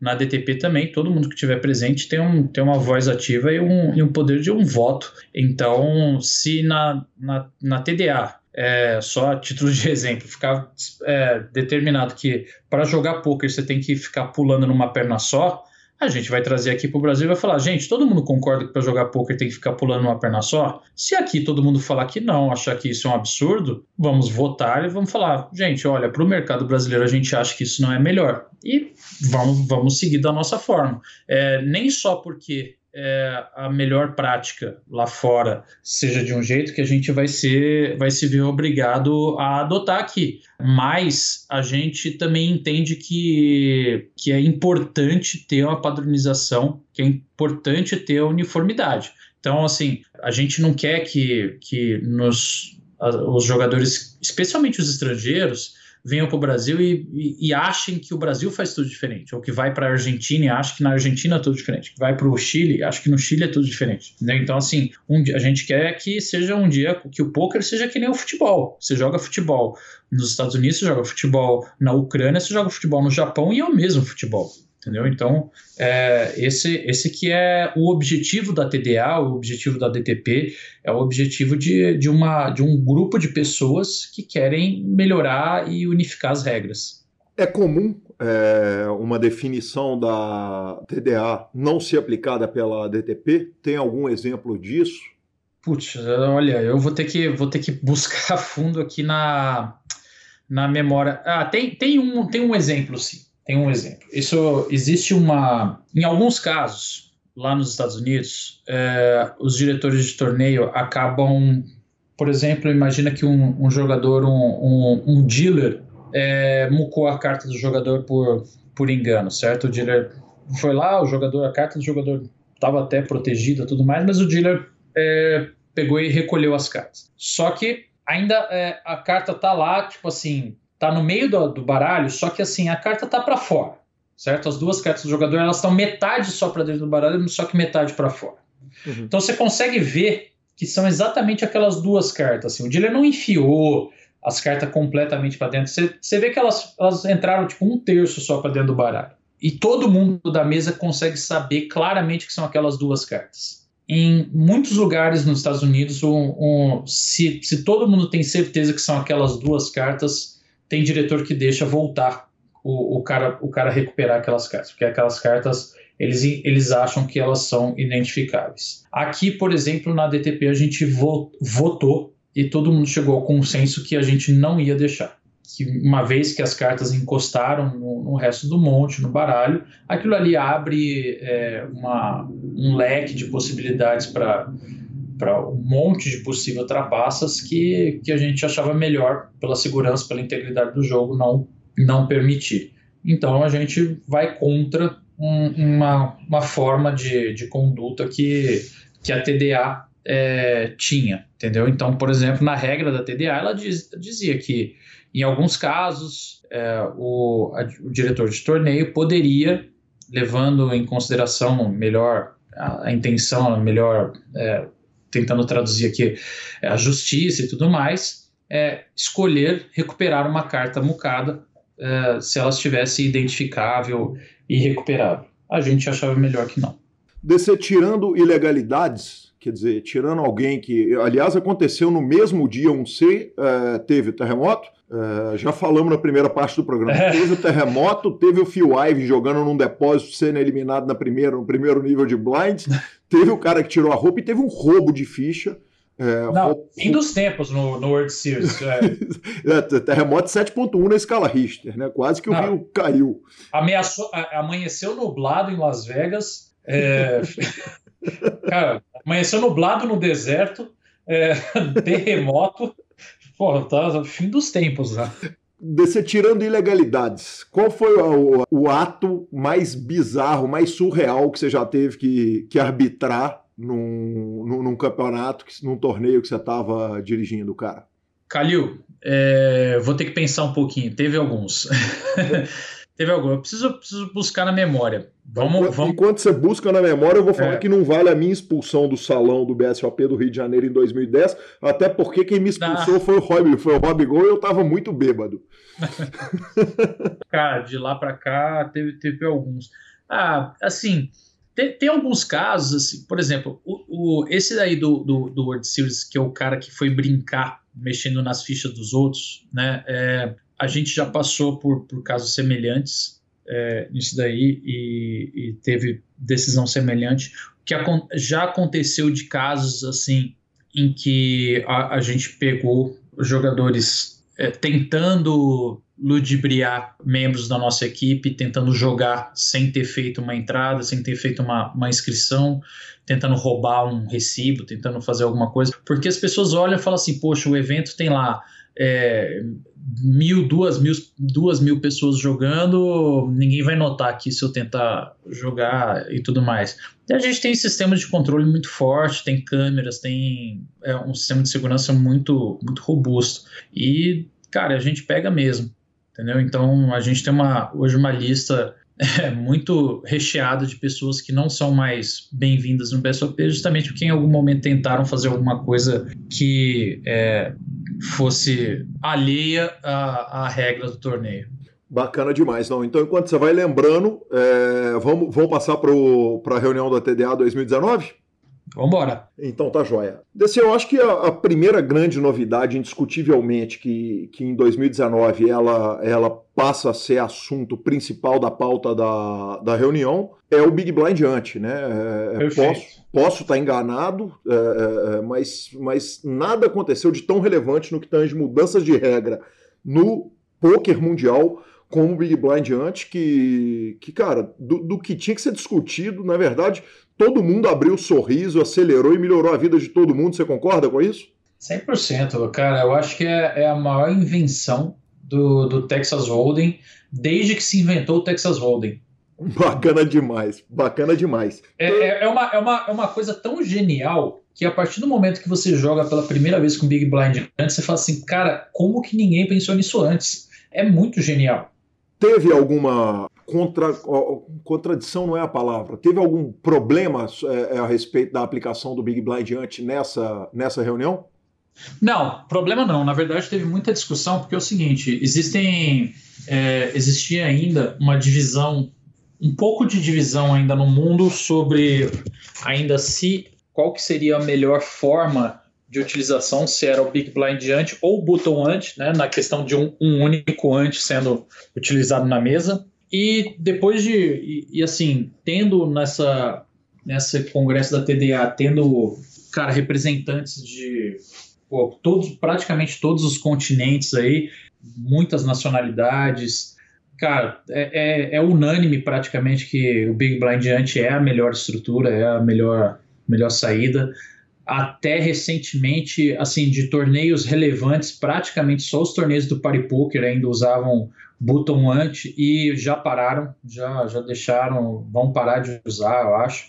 Essa foi a, informação, pelo menos, que foi dada lá durante o, o, o evento da TDA. E também é, existia ainda uma divisão de pensamento sobre na hora que se tem um, um all-in short stack, uhum. é, qual é a aposta que é paga antes. Por exemplo, o cara está no Big Blind e ele não tem ficha para colocar as duas apostas, o ante e o big blind. Então, o que, que vem antes? O que, que é pago primeiro? Se é o ante ou se é o big blind?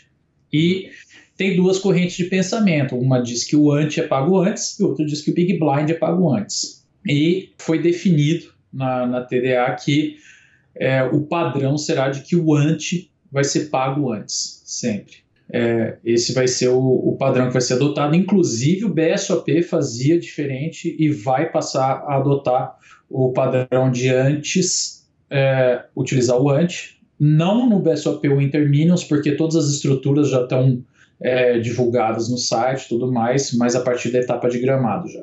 É, vamos explicar um pouquinho em que que isso afeta o jogador? Quer dizer, é, na, na, hora que o, que, que o jogador tem é, que ele está pingando o ante, quer dizer, o que, que ele ganha caso ele ganhe a mão, se ele tiver colocando só o Big Blind, o que, que ele ganha caso esse short stack venha ganhar a mão. Eu queria que você, explicasse onde que isso afeta o jogador na jogabilidade do torneio e no ganho ou perda da mão dele.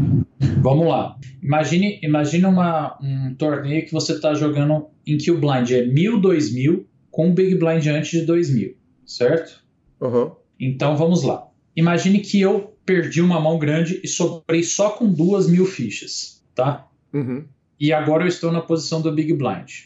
Eu tenho dois mil e eu vou colocar esses dois mil na mesa. Se eu vou pagar ou antes de dois mil, esse meu dois mil vai para o meio da mesa e eu estou all-in automaticamente, certo? Uhum. Bom, eu só vou concorrer nessa mão aos meus dois mil do ante. Então, se o, isso se o ante for pago primeiro do que o Big Blind, tá? Certo.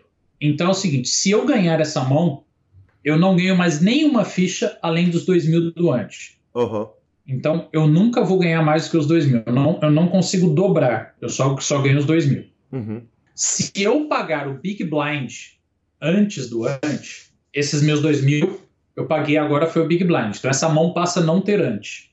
Sim, certo? Certo. Agora, para cada outra pessoa que entrou na mão, eu estou concorrendo, aos do, eu concorrendo também aos 2 mil de cada um. Então eu posso multiplicar o meu stack. Certo. Certo? Essa que é a diferença para mim que estou no Big Blind. Tá? Só que o que, que foi considerado na, na TDA? Primeiro, é, essa é uma, essa é uma a, a regra de você pagar o ante primeiro, em vez do Big Blind, ela é muito mais justa com toda a mesa, porque em todas as outras mãos você sempre tem ante, uhum. certo? E por que que nessa mão que o short stack tá all-in, você não tem ante uhum. na, na mão? Então, todas as outras, as outras mãos você tem ante, e aí nessa mão o, o a, a, mesa inteira não está disputando o ante. Então, isso você, você deixa essa mão um pouco desigual. Aí você fala, poxa, mas aí o short stack não pode dobrar nessa mão. Assim, cara, pensa só. Por que, que a gente precisa dar tanta vantagem para o short stack dobrar? Certo? Na verdade, a gente não precisa ficar dando também tanta vantagem para o short stack. A única pessoa que quer que o short stack dobre é o short stack, se você parar para pensar. Sim. O jogo, poker é um jogo de ação agressiva. É, todo mundo, na verdade, é, precisa que tenha eliminações e que o jogo o jogo precisa que tenha eliminações para o jogo poder andar, para poder ter para poder se chegar até um campeão. Então, se você sabe que você vai chegar na mão do Big Blind e você não vai poder dobrar, então isso força também a você ir a você agir antes de você chegar no Big Blind. Então isso força os short stacks irem para ação mais cedo e não ficar aguardando chegar no Big Blind. Então essa regra, ela foi assim, ela está sendo usada já em muitos torneios ao redor do mundo e ela mostra, ela já, isso é uma, uma questão que já foi comprovado ao redor do mundo que tem muitos benefícios para o jogo. Entendeu? Então, assim, o único benefício de você pagar o Big Blind antes é que você deixa o short stack multiplicar o stack. Uhum. Quando a, a, outra regra, que é pagar o ante antes, ela tem outros benefícios para o jogo, além de você ser consistente da forma como o ante funciona. Como que o ante funciona? Ué, o ante ele é pago primeiro, em todas as formas de jogo de poker. Então você é consistente com a regra de como o ante funciona também. Até pelo nome, né, DC? Quer dizer, o nome é Exato. ante. Sim, sim. Sim. Instintivamente ele, ele já soa como uma, uma, coisa que deveria vir antes do blind, né? Sim, exatamente. É, descer e no, na hora que a mesa vai ficando short, quer dizer, você chega numa reta final e aí, de repente, você está six-handed. Houve essa discussão em algum momento o seguinte: teoricamente, se está six-handed, se está five-handed, quer dizer, o número de jogadores caiu pela metade e o Big Blind antes deveria diminuir. E em heads up especificamente, é, fica caprichado, né? O, o pingar, porque o, o jogador vai estar tá colocando o Big Blind e mais o Big Blind antes, ele vai estar tá colocando quatro vezes o número de fichas que o, o dealer vai estar tá colocando. Muda Sim. alguma coisa? Como é que funciona a regra nesse caso?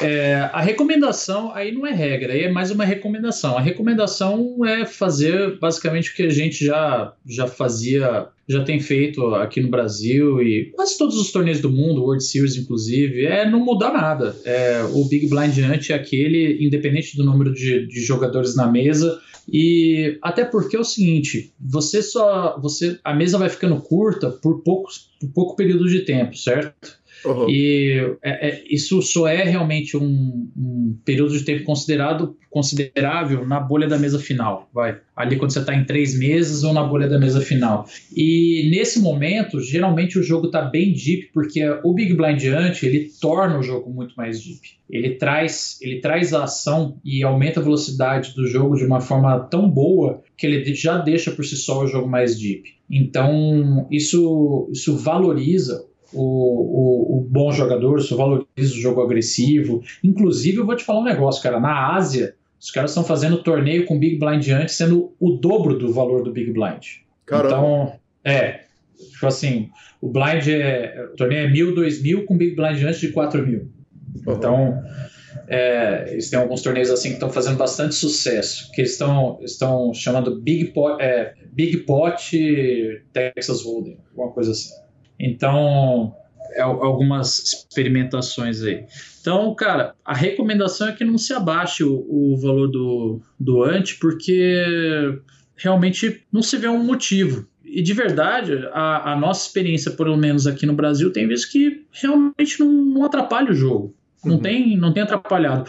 Os jogadores no começo, no primeiro momento, quando teve a transição, é, demoraram, assim, tiveram que se adaptar, adaptar um pouco a matemática do jogo, mudou um pouquinho, talvez, é, num primeiro momento, seu, seus sabe, o cálculo que eles estavam acostumados, as suas estatísticas e tudo, depois que se adaptaram, cara, tipo, agora já é praxe, é, é a nova, a nova forma de jogar.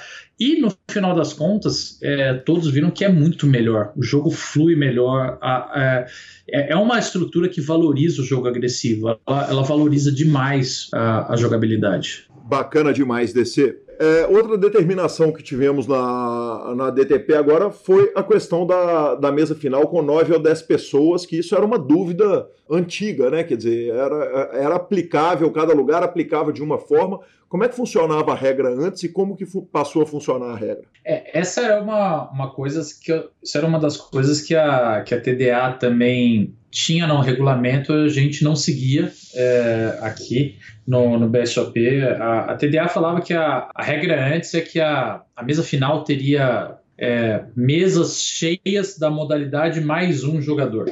Né? Então, assim, a mesa de nove teria dez jogadores, mesas com oito teriam nove, e assim, assim sucessivamente. Então, é, deixa, agora. Deixa, deixa, eu te interromper, cara. Em primeiro lugar, claro. por que, velho? Não dá para entender. Isso, isso foi uma coisa que veio lá de 2013, se não me engano, 2011 ou 2013, e foi uma discussão que eu tentei intervir na época, eu lembro, e tipo, não fazia sentido nenhum. E, bom, enfim, é, não dá para entender. E uhum. fin finalmente eles fizeram algo que faz sentido, que é o seguinte: fazer o hand for hand ser igual. Então, que é o que a gente já faz aqui, é uma coisa que a gente já faz aqui há, há muitos anos e que finalmente eles resolveram ver que faz sentido. Que é o hand for hand acontecer quando, quando é, você tem números iguais. Então, vai fazer a mesa final, pô, você faz ali, sabe, ter 5 e 5, uhum. né? Para formar a mesa final de 9. Ou então, você está jogando um torneio six-handed, você faz ali 4 4 para jogar uma mesa final de 7 entendeu? Uhum. Então, é, é natural, é, fica fácil, não fica você jogando uma mesa de 3 e uma de 4. Pô, uma mesa vai muito mais rápida do que a outra, cara. Você, a mesa que tá jogando em 3 tem uma desvantagem absurda em relação à mesa que tá com 4. É, é, é muito cruel. Então, na realidade, é o seguinte: você tá. É, é, é, isso vai funcionar no caso de mesas pares, porque se eu bem entendi o seguinte: no caso de um torneio nine-handed, você vai jogar com 5 e 5 para formar nove, mas na verdade, no, no caso de um torneio six-handed, é, o certo seria jogar uma mesa com quatro, outra com três, para formar a mesa com o número original de jogadores do torneio. Olha só, já, já é uma, uma praxe, geralmente, a gente, nos torneios six-handed, sempre se formar a mesa final com sete. Uhum. Isso, isso já, é, já é normal. É, torneios que são eight-handed, já é também sempre é normal se formar a mesa final com nove, porque porque justamente pela, pelo motivo de você fazer o, o, você jogar 5 e 5, você não uhum. jogar desbalanceado. Uhum. É, o, os torneios que se jogam com 9 também se forma com 9 para você jogar com 5 e 5. O grande problema é quando você, você tinha um torneio de mesa final com 10, certo? Uhum. Você tinha que jogar é, 6 e 5. Uhum. Esse, é, esse é que era, essa que era a treta. Certo. Então, então agora você joga 6 e 5, espera cair um, 5 e 5, que daí fica igual. Perfeito, tranquilo.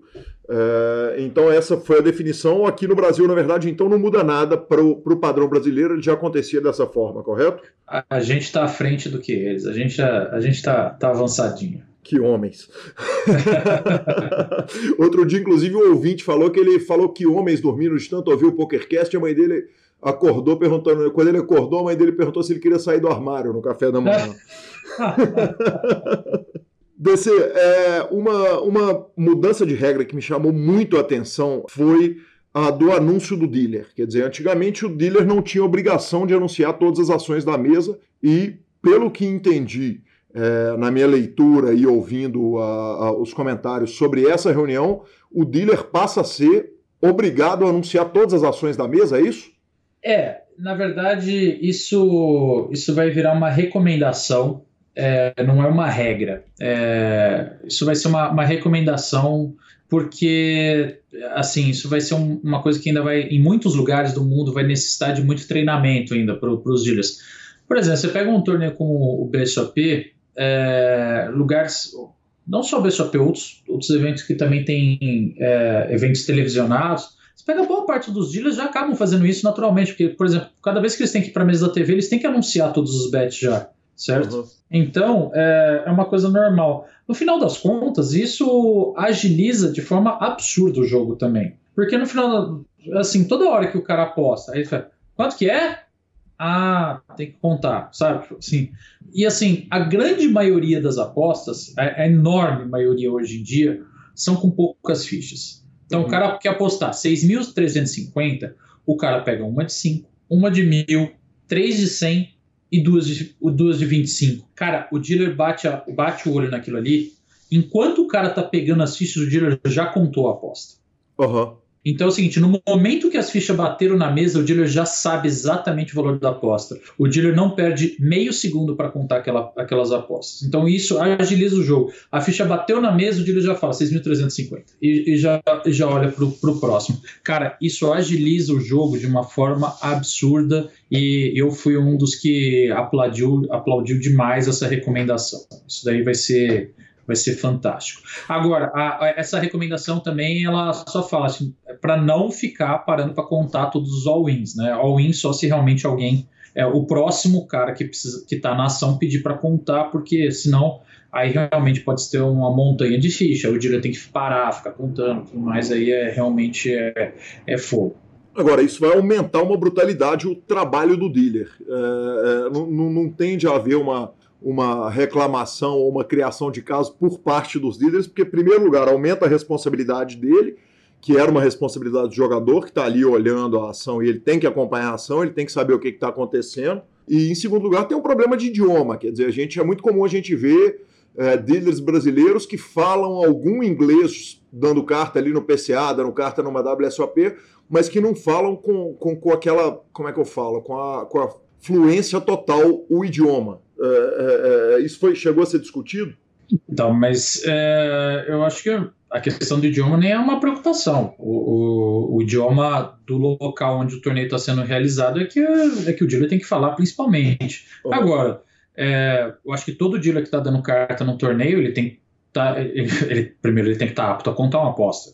Se o dealer não, não, não sabe cortar uma pilha de ficha e, e contar uma aposta, ele não está apto para estar tá dando carta num torneio. É uma, uma, acho que isso é uma coisa tão básica. E assim, é, isso vai aumentar a responsabilidade do dealer? Não vai. Os dealers estão absolutamente capacitados, aptos a isso. Não é, é, é o que eu te falei, Calil.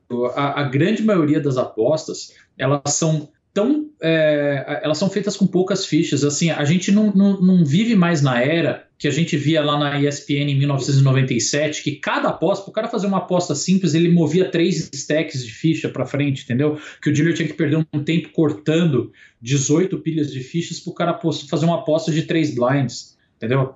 Não tem, não tem mais isso. Hoje em dia a gente controla num torneio muito melhor a quantidade de fichas que os jogadores têm. Exatamente para isso, para os dealers não ter que perder uma enormidade de tempo é, contando ficha. Então, é, o, o, se, se, um jogador ele tem na frente dele mais do que um hack de alguma cor de ficha, tá errado. É, uhum. É, a, a, a, direção tem que trocar essas fichas porque isso daí vai causar atraso em algum momento.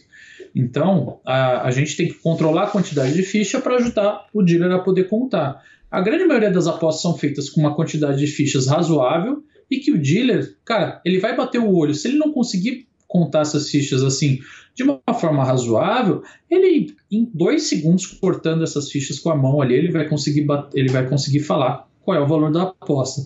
E isso, isso agiliza bastante o jogo. Isso não vai atrasar e isso não vai, não vai ser nenhum peso de responsabilidade para nenhum dealer. Pelo contrário, eu acho que todos eles vão se sentir ainda melhor sabendo que eles mesmo puderam dizer com absoluta certeza e sem sombra de dúvida qual foi o valor da aposta que teve na mesa deles.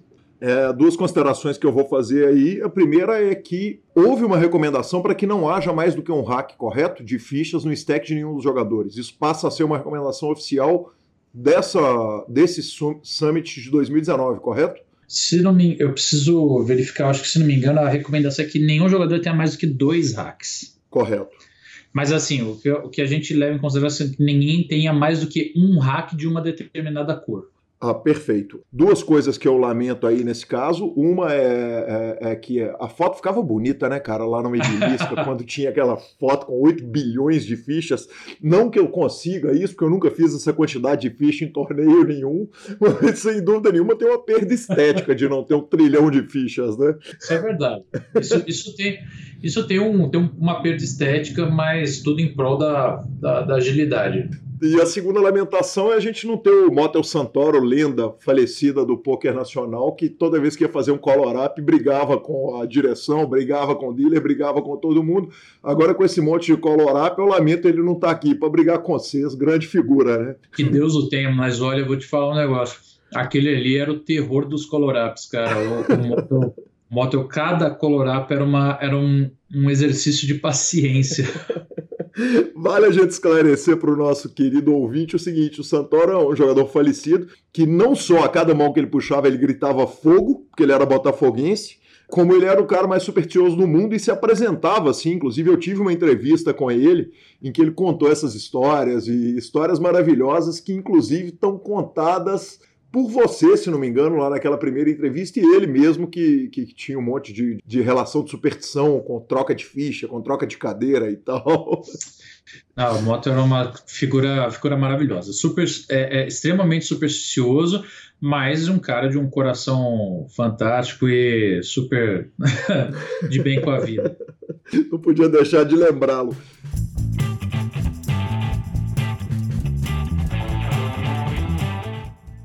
Sensacional entrevista, hein, senhor? Que homem? Sensacional, Lozinha. Que homem, que homem é Devanir Campos. É, exatamente. Vamos de tweets, Lanzinha. É, o Remco tweetou o seguinte: uma mão de 13 minutos com o Vogelsen no Amazon Room agora. E reviravolta. Surpresa no roteiro não foi o Vegelson que estava tancando, o Vogelson que estava que tava tancando. O David Baker respondeu o seguinte: espero que o cara tivesse o nuts e tivesse Nossa, que ódio, né, velho? nele. Cara, é, é, pra quem não entendeu a piada, é o seguinte: a, a, a o, essa turma do Vogelson são os caras que ficam tancando um tempão toda mão, demorando pra caramba pra julgar. Então, por isso a piada inteira. Uh, o Simon Higgins, arroba MyPoker, colocou uma foto de um cara com uma prancheta e papel escrito o seguinte: O cara à minha direita está fazendo anotações na mesa. o Patrick Leonard respondeu o seguinte: Ben Huds, favor banir os Huds, arroba Rob Young. E o Remco Rinkeman, que nós já citamos anteriormente, falou o seguinte: Poker Tracker 4.0 acaba de sair. o Randy Liu, Nanonoko, colocou o seguinte: é, ensaquei zero fichas, mas gastei zero dólares no main event. Foi uma das minhas melhores performances de todos os tempos nesse evento. Voa, patrão. O Ed Miller, autor, autor do livro que indiquei semana passada, disse o seguinte: Minha esposa, é, falando, por que você posta tanta coisa esquisita no seu Twitter e apenas três pessoas entendem? Ele respondeu: às vezes. Sensacional, cara. O cunhado da minha irmã fala isso. Fala, eu adoro seguir o Gui, mas muitas vezes ele posta uns trem que eu não entendo nada. aqueles, né, aqueles troços de poker lá. O Doug Polk é, botou uma tweetada seguinte: Estou fora, galera. É, chutei o resto das minhas fichas. Não consigo mais jogar poker bem. Jogar me dá uma ansiedade horrível e eu estou e, e, enquanto eu estou jogando, eu só quero ir embora. É, só joguei esse verão porque eu não queria desapontar vocês. Não vou jogar mais. Sinto muito todo mundo. Temos parceiro queimado. Temos parceiro queimado, Lanzinha. Você não vai botar dinheiro que ele não vai estar tá julgando daqui a dois meses, né? Porque se quiser botar um no dinheiro, momento, eu tô pegando. Tá no momento, o cara tá queimado, tá cabeça ruim, tem que cuidar da cabeça depois voltar para jogar. Ok, eu não, porque de repente se você quiser botar um dinheiro, eu boto que, que WSOP não passa da WSOP Europa com Até ele. Até lá já tá na mesa. E por fim, cara, o Morshin Charania postou o A, acho que eu, uh, postou o seguinte: parem de vaporar na cara das outras pessoas, seu, seus animais. A WSOP tem que banir essa merda nas áreas de torneio. Você imagina, Lanzinha, a galera vaporando. Uh... É o cigarro eletrônico. É o cigarro né, eletrônico, O cigarro eletrônico tá um problema. Tá, tá um problema ele, grave. Ele resolveu um problema e criou um novo problema. Exatamente. Cara, eu já tomei muitas baforadas de cigarro eletrônico, não costumam me incomodar se tiver uma distância suficiente para eu não sentir o hálito da pessoa. Entendi. Entendi, é justo. É uma distância de segurança, vamos falar assim. Exatamente, para mim basta. E-mails? E-mails, Lanzinha. A gente incentiva sempre os nossos ouvintes a mandar áudios, então mande seus áudios para cá. Uh, nessa sessão final a gente vai lembrando o seguinte: o Diego Ventura ontem postou um GG no Instagram, cara. Fiquei triste pra caramba que o Diego deu GG. Ele falou: Porra, eu tava falando do Brasil e Peru, eu tô bem aqui no main event. Eu fiquei Mas, queimado. porra, falei, o cara do nada solta um GG? É, falei, cara, não me queima, parceiro. Porra, eu tava triste aqui achando que a rodada do PokerCast não tinha funcionado. E falando em futebol, o Brasil deitou no Peru? O Brasil, o Brasil engoliu o Peru. Ah, o Sketch, cara, essa semana teve um dia de WhatsApp sem áudio. Eu, eu mandei uma mensagem pro Sketch, falei, Sketch, o WhatsApp tá sem áudio, você tá bem? ele, vir- ele, Ele, nessa hora ele tava jogando WSOP. ele virou e falou, cara, graças a Deus eu tô aqui jogando a WSOP, eu não tenho o que falar com ninguém, mas eu já tô desesperado, imagina se eu tivesse aí. Queria mandar um abraço pro Vitor Bruce, lá do Hold'em Club de Patinga, que me mandou um print falando do evento que tá rolando lá em Patinga, um 5K garantido, falou, ó, o poker aqui no Vale do Aço tá vivo, grande abraço pra turma toda do Poker do Vale do Aço. Felipe Fontes, no grupo do PokerCast, falou, cara, será que eu assino o Poker Go? Eu falei, velho, pode assinar, vai valer a pena. Isso a gente assistindo a WSOP. Ele assinou 10 minutos depois eles cortaram a transmissão do dia. ele ficou bem feliz. Não, eu fiquei triste que eu mandei ele assinar, mas ele falou que ele já curtiu, o Juliano também assinou e tal.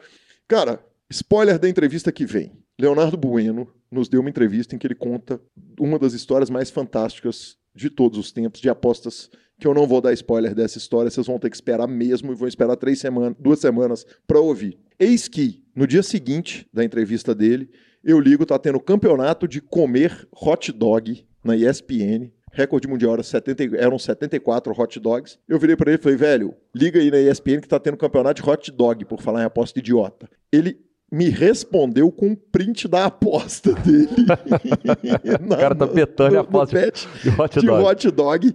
Aí ele me complementa falando o seguinte: tô puto porque eu betei pouco e a campeã do hot dog falou que ela tava se sentindo mal e tuitou pra betar no under. E eu apostei foi pouco. Aí ele manda o print do tweet dela falando: Eu tô me sentindo mal esse ano, eu não vou bater o meu recorde. E de fato ela não bateu, ele arrumou a nota, ele já não perdeu tudo na parada. E aí, no, no grupo Três Idiotas, eu, Marcelo Lanza Maia e nosso contador das estrelas, Leonardo Cansado, começamos discussões maravilhosas em que o Leonardo Cansado falou que tem um cinturão, mas que evidentemente não vai fechar depois do cara contar, depois do cara comer aquela parada inteira, velho. Começamos a discutir se tem antidoping nessa parada. Enfim, cara, que dia. Que dia maravilhoso dia. para a humanidade. Que dia desperdiçado.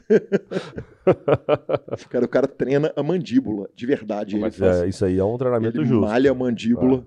É uma coisa, sim, é asqueroso o torneio e ao mesmo tempo encantador. Não, ele é asqueroso. É, não tem jeito de você Não, desligar. não dá. Cara, o Ricardo de Maringá é, mandou uma mensagem super carinhosa pra gente falando o seguinte: acabei de ouvir a entrevista de vocês na edição especial. Porra, já tinha o maior carinho por vocês, agora tenho o maior carinho e o máximo respeito. Que homem o Lanza, estão de parabéns, grandes exemplos pra mim. Ele passou dois meses ouvindo, o PokerCast já tá a chegar. Então, muito obrigado aí, Ricardo de Maringá. E recebemos uma reclamação, Lanzinha Recebemos uma reclamação. por e-mail, cara. O Guilherme Grisa, meu xará, mandou o seguinte: vem por meio dessa expressar a minha indignação e depositar a culpa de vocês pela não regulada que dei pela falta de citação no PokerCast. Você tá vendo? Cara, ele botou no grupo, favor me citar porque eu vou jogar um torneio grande. Eu falei, pode deixar que eu vou citar. Esqueci, velho. Não passei pra pauta, às vezes me pega no dia errado.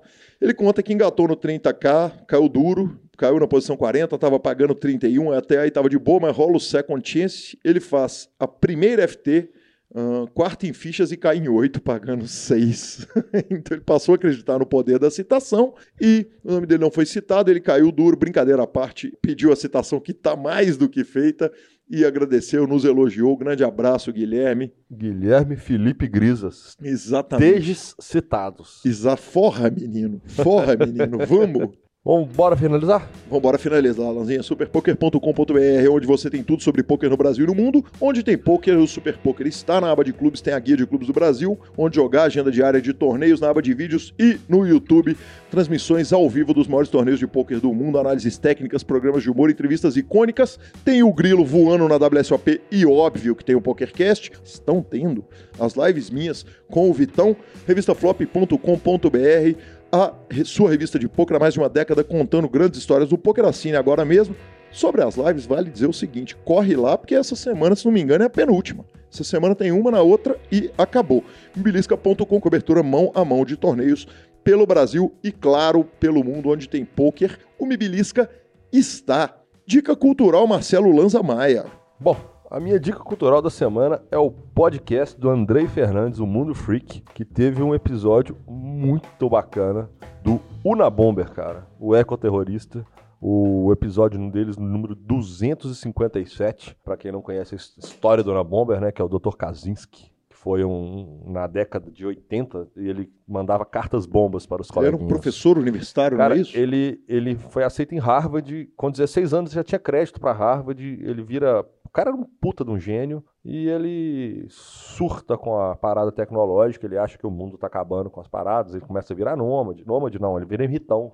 E ele acha que tem que acabar com a tecnologia, ele começa a mandar bombas em cartas para donos de grandes companhias e tal. E inclusive tem uma série no Netflix, Dona Bomber também, com uma puta Não, série e tem um Netflix. livro, cara, o Mindhunter. Eu comprei o livro e ele tá na minha pilha e vou te falar, ele tá lá embaixo. Eu vou custar. Mas o, o- eu não sei se o. Porque existe o Manhunter e o Mindhunter. O Mindhunter é uma outra série que conta a história da, do começo da sessão de, de, de crimes, do, do, Crimes do, em do série, FBI. Serial Killers. Serial Killers, inclusive tem uma série no Netflix também, a primeira temporada dela é fodaça. E esse chama Manhunter Una Bomber, a série. E o podcast do Mundo Freak fala, e o cara é muito didático, muito bom o podcast dele, falando a história dos caras todos. É, vale a pena quem quiser. Tipo, tem uma hora e meia de podcast. É bem legal, bem legal. Finda a WSOP, ouvirei. Enquanto tiver a WSOP, o Calilzinho não tem tempo pra fazer. mas eu não. Eu podia até falar isso, velho. Mas essa semana eu assisti uma série inteira, um especial de li dois livros e assisti mais um especial de comédia. Mas a dica que eu vou dar hoje é o seguinte: um livro maravilhoso, fantástico, espetacular, sensacional. Sou suspeito para falar do livro porque me identifiquei com o personagem principal dele. É, o livro é do Daniel Galera. Eu já tinha indicado A Barba Ensopada de Sangue, ou Barba Ensopada de Sangue, que, se não me engano, o Serginho Prado tinha me indicado. Se não me engano, não. Sim, o Serginho Prado tinha me indicado. E aí a Fabi me indicou até o dia em que o cão morreu do Daniel Galera. O livro é simplesmente fantástico. Eu tive uma espera para um procedimento que eu fiquei ali duas horinhas, eu tive, ti- tive um tempo ali tranquilo. Um momento de reflexão. Isso. Cara, basicamente eu li 60% do livro antes do, do procedimento. Cheguei em casa, parei minha vida e consegui ler antes do, da WSOP entrar no ar. É animal. Esse livro é do caralho. Daniel Galera, até o dia em que o cão morreu. Ah, Instagram, arroba Gui Calil, Arroba e, Lanza arroba Maia. Lanza Maia e Twitters. Arroba Gui Calil e arroba Lanza Maia. Exatamente, bem-vindo de volta, Marcelo Lanza. Nos indique, nos dê cinco estrelas, troque suas fichas pelo Fichas Net. O Lucão tem promoções super especiais para todo mundo que troca suas fichas por nós. A edição é do fantástico, sensacional Vini Oliver. Exatamente, senhor. Obrigado a todos e até a próxima semana. É isso aí, valeu. I'm your man. You win some, lose some, it's all the same to me. Tá batendo lá no microfone. E que fold do Daniel Negreiro. Ah, esse é no de 1B. No John B, corta, corta. exatamente.